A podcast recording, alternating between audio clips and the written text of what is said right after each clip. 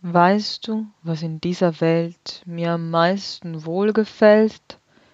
Dass die Zeit sich selbst verzehret und die Welt nicht ewig währet.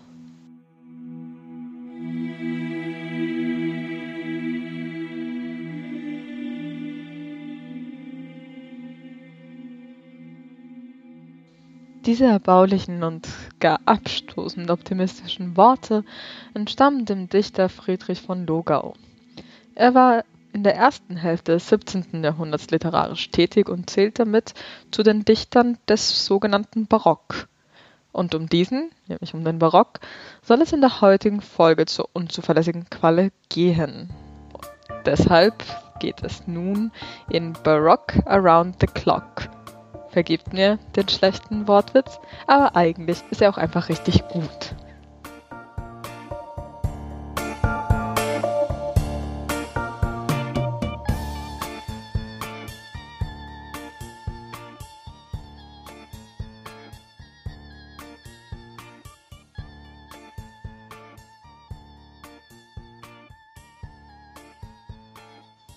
Was bei Friedrich von Logau schon anklingt, sind eine Unzufriedenheit mit der irdischen Welt bzw. eine Freude in der Vergänglichkeit.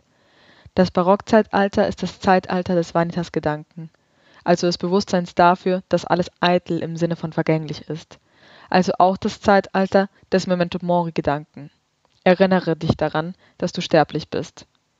Das Weltempfinden der Menschen ist in dieser Zeit von Krisenerfahrungen geprägt, einerseits durch die Erfahrung der Reformation, andererseits im Anschluss daran der Dreißigjährige Krieg, der das Land mit Seuchen, Hunger und Gewalt flutet. Daraus entsteht das Gefühl der Instabilität, das die Literatur dieser Zeit prägt, das Gefühl, alles könne jederzeit vorbei sein, die Menschen dahingerafft. Die Diesseitsbindung ist somit erschüttert. Der Alltag, das Leben auf dieser Erde werden nicht mehr als die zentrale menschliche Erfahrung gewertet, eben weil Krieg und Schicksalsschläge sie als zutiefst ungewiss und vergänglich entlarven.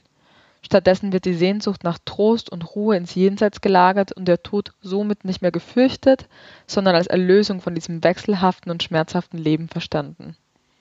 In der Kunst wird mit diesem Weltbild auf zwei Arten und Weisen umgegangen. Auf der einen Seite bildet sich der Rokoko aus, der lebensbejahend vom Carpe Diem Gedanken geleitet den Tag feiert und die sinnlichen Genüsse von Wein, Weib und Gesang in den Mittelpunkt der irdischen Erfahrung stellt. Ihnen gegenüber stehen die klassischen Dichter des Barock, die die Welt stattdessen fliehen und in ihren Werken vor allem die Sehnsucht nach der Erlösung durch den Tod und die darauf folgende Nähe zu Gott darstellen. Stellvertretend für die letzteren soll hier Andreas Gryphius mit seinem Sonett Alles ist eitel zu Worte kommen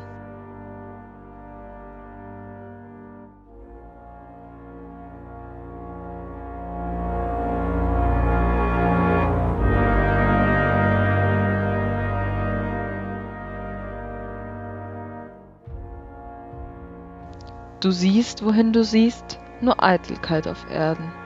Was dieser heute baut, reißt jener morgen ein. Wo Itz und Städte stehen, wird eine Wiesen sein, auf der ein Schäferskind wird spielen mit den Herden. Was itz und prächtig blüht, soll bald zu treten werden. Was itzt so pocht und trotzt, ist morgen Asch und Bein. Nichts ist, das ewig sei, kein Erz, kein Marmorstein. Itzt lacht das Glück uns an, bald donnern die Beschwerden. Der hohen Taten Ruhm muss wie ein Traum vergehen. Soll denn das Spiel der Zeit der leichte Mensch bestehen? Ach, was ist alles dies, das wir als köstlich achten, als schlechte Nichtigkeit, als Schatten, Staub und Wind, als eine Wiesenblum, die man nicht wiederfindet? Noch will, was ewig ist, kein einzig Mensch betrachten.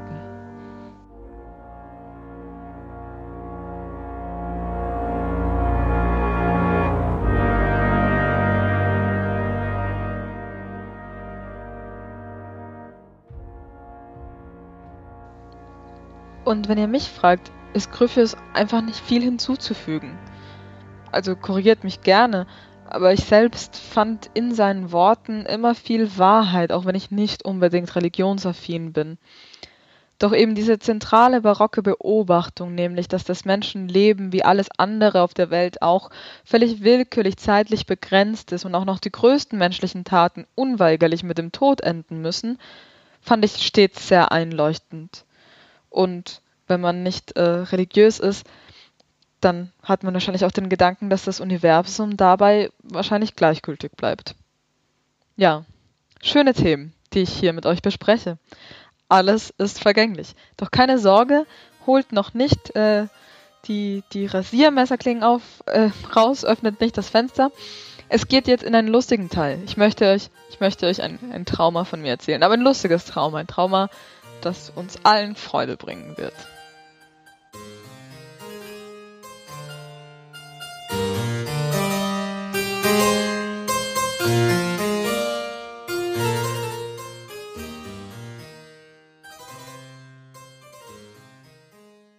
Und zwar handelt es sich um ein pädagogisches Trauma.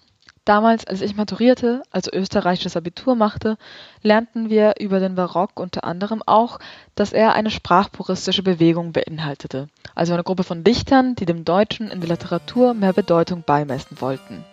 Das beinhaltete so spannende Sachen, wie dass ein gewisser Herr Martin Oppitz mit seinem Buch von der deutschen Poeterei erst dafür sorgte, dass die deutsche Metrik entstand, wie wir sie heute kennen, also definiert durch Hebungen und Senkungen und nicht wie in den romanischen Sprachen durch Silbentrennung. Soweit, so richtig. Wir lernten allerdings auch, dass diese Sprachpuristen versuchten, die Einflüsse von Fremdsprachen, insbesondere des Französischen und Lateinischen, auf das Deutsche zu beschränken. Dazu muss man wissen, dass es ja tatsächlich noch nicht lange deutsche Literatur gab und stattdessen gerade das Lateinische ja in vielen Kreisen immer noch die hauptsächliche Bildungssprache war. Diese Bewegung ist auch ziemlich spannend und unglaublich viele Worte, die wir heute benutzen, sind darauf zurückzuführen. Auch einfache Begriffe wie Augenblick für Moment. Ich lernte damals allerdings, und jetzt kommt es, und amüsierte mich endlos darüber, dass dieser gewisse Martin Oppitz vorschlug, dass Nase, das ja einer lateinischen Wurzel entstammt, ersetzt werden sollte durch das Wort Gesichtserker. Und nun könnt ihr euch gar nicht vorstellen, wie oft ich versucht habe, Gesichtserker in unseren Sprachgebrauch einzuführen. Wie oft ich sagte, hast du ein Taschentuch, ich muss mir einen Gesichtserker putzen. Oder wer zu viel Kokain nimmt, riskiert damit seinen Gesichtserker zu verlieren. Oder ich breche dir den Gesichtserker. Nein, letzteres habe ich nie gesagt, weil ich nicht gewalttätig bin. Aber ich habe einfach wirklich versucht, das aufzunehmen. Ich fand das schön.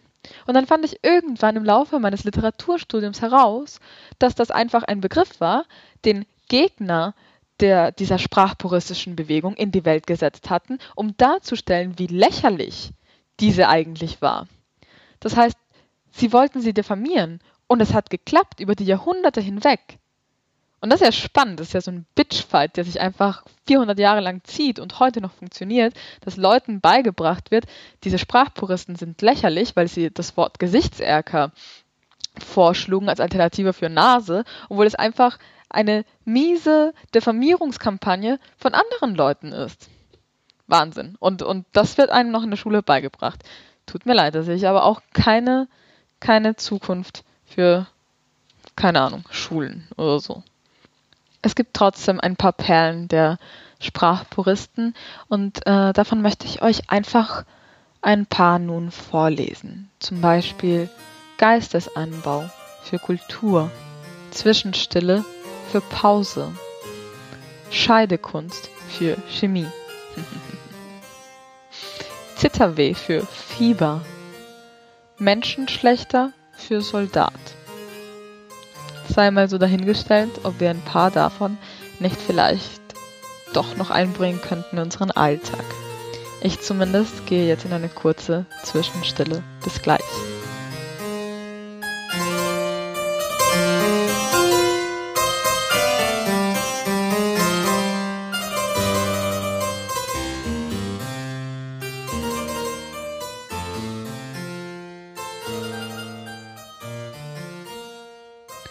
Doch damit hören die Fehlinformationen nicht auf. Wir lernten auch über den Barock, dass er bekannt war für seine preziöse Sprache, die manchmal ins Lächerliche geraten konnte, also die sehr aufgebläht und übertrieben war und gerade in Liebesgedichten manchmal einfach zu viel sein konnte, schon fast geschmacklos in seiner Opulenz. Und als Beispiel dafür wurde uns genannt Amanda, das Gedicht, das ihr im Folgenden, Folgenden erstmal hören sollt.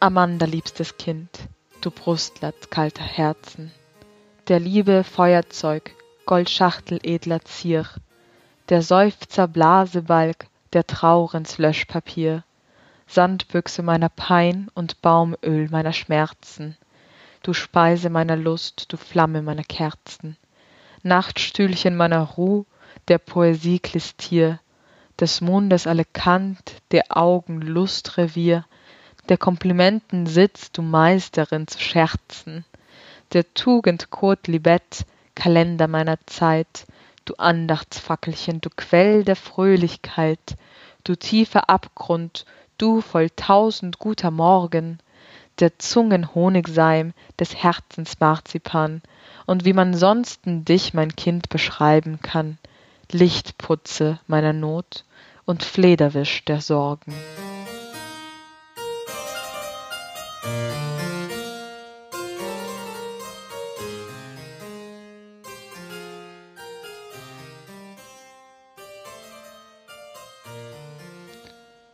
Und ich glaube, man versteht, was gemeint ist. Also das Gedicht ist ja auch wirklich übertrieben, überzeichnet, irgendwie auch nicht schön. Und jemanden mittels Haushaltsgegenstände zu beschreiben, ist ja auch nicht das Romantischste, das man sich vorstellen kann. Also es gibt schönere Kosenamen als äh, du schönes altes Löschpapier. Dann fand ich aber irgendwann heraus, dass das auch einfach eine Parodie ist.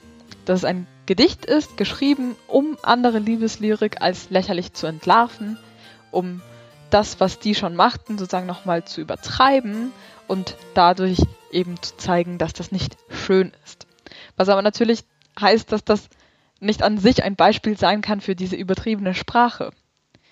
Und was ich auch ein bisschen schade fand, weil mir das Gedicht tatsächlich ans Herz wuchs. Es ist nicht schön und dumm, aber so sind die besten Sachen oft. Und ich finde, jemanden als Klistier der Poesie zu bezeichnen, also generell als Einlauf, hat was. Ich sage gerne, du bist für die Liebesgefühle in meinem Herzen das, was ein Einlauf für meinen Darm wäre und fahre damit meistens sehr erfolgreich. Wenn nicht, äh, könnt ihr gerne objektive andere Beobachter dazu befragen, zum Beispiel meinen Freund, der das, glaube ich, sehr mag.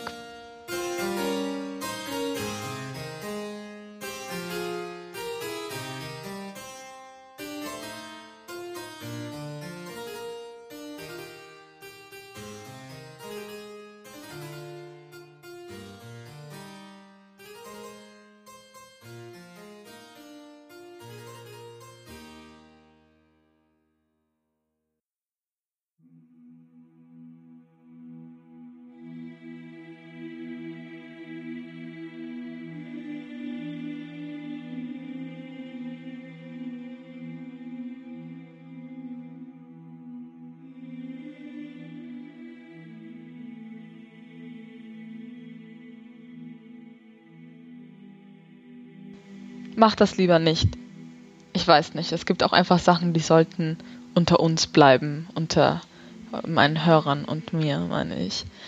Ähm, und damit wäre ich aber auch schon am Ende der heutigen Folge, in der es ein bisschen um den Barock ging und viel darum, dass ich nicht sehr zuverlässige Quallen im Unterricht hatte. Zum Beispiel auch eine Sache, auch nicht direkt barock bezogen, aber eine kleine Anekdote hier zum Schluss. Es gibt einen Dichter der Empfindsamkeit, also eigentlich tatsächlich direkt nach dem Barockzeitalter, der heißt, man schreibt es K-L-O-P-S-T-O-C-K. Und wir wurden immer gezwungen, ihn Klopstock zu nennen. Also ich meine, was heißt gezwungen, aber wir wurden halt korrigiert, wenn wir es nicht so aussprachen. Also Klopstock, Klopstock. Und in der ersten Seminarsitzung meines gesamten Studiums sitze ich da und wir lesen ein Gedicht von diesem Dichter und mein Dozent spricht ihn einfach Klopstock aus. und jeder andere nach ihm auch. Und ich weiß bis heute nicht, wieso uns das falsch beigebracht wurde. Also ob das, ja, ob wir einfach damit irgendwie lernen sollten, nicht alles zu glauben, was uns Leute beibringen in der Schule oder so, aber es ist einfach eine, eine Fehlinformation. Wobei es natürlich aber auch sein kann, dass uns das so beigebracht wurde, um uns davor zu bewahren, was nämlich auch ein, ein Problem grundsätzlich dieses Namens ist, nämlich, dass wir bei, bei Klopstock ja natürlich alle lachen müssen immer. Vielleicht nicht alle, sondern nur ich, aber Klopstock, ne? Das ist einfach Prügelstab. Und so richtig ernst kann ich den Mann jetzt auch nicht mehr nehmen. Aber muss ich ja auch nicht. Ist ja auch schon lange tot, wie alles andere auf der Welt bald auch. Memento Mori, meine Lieben.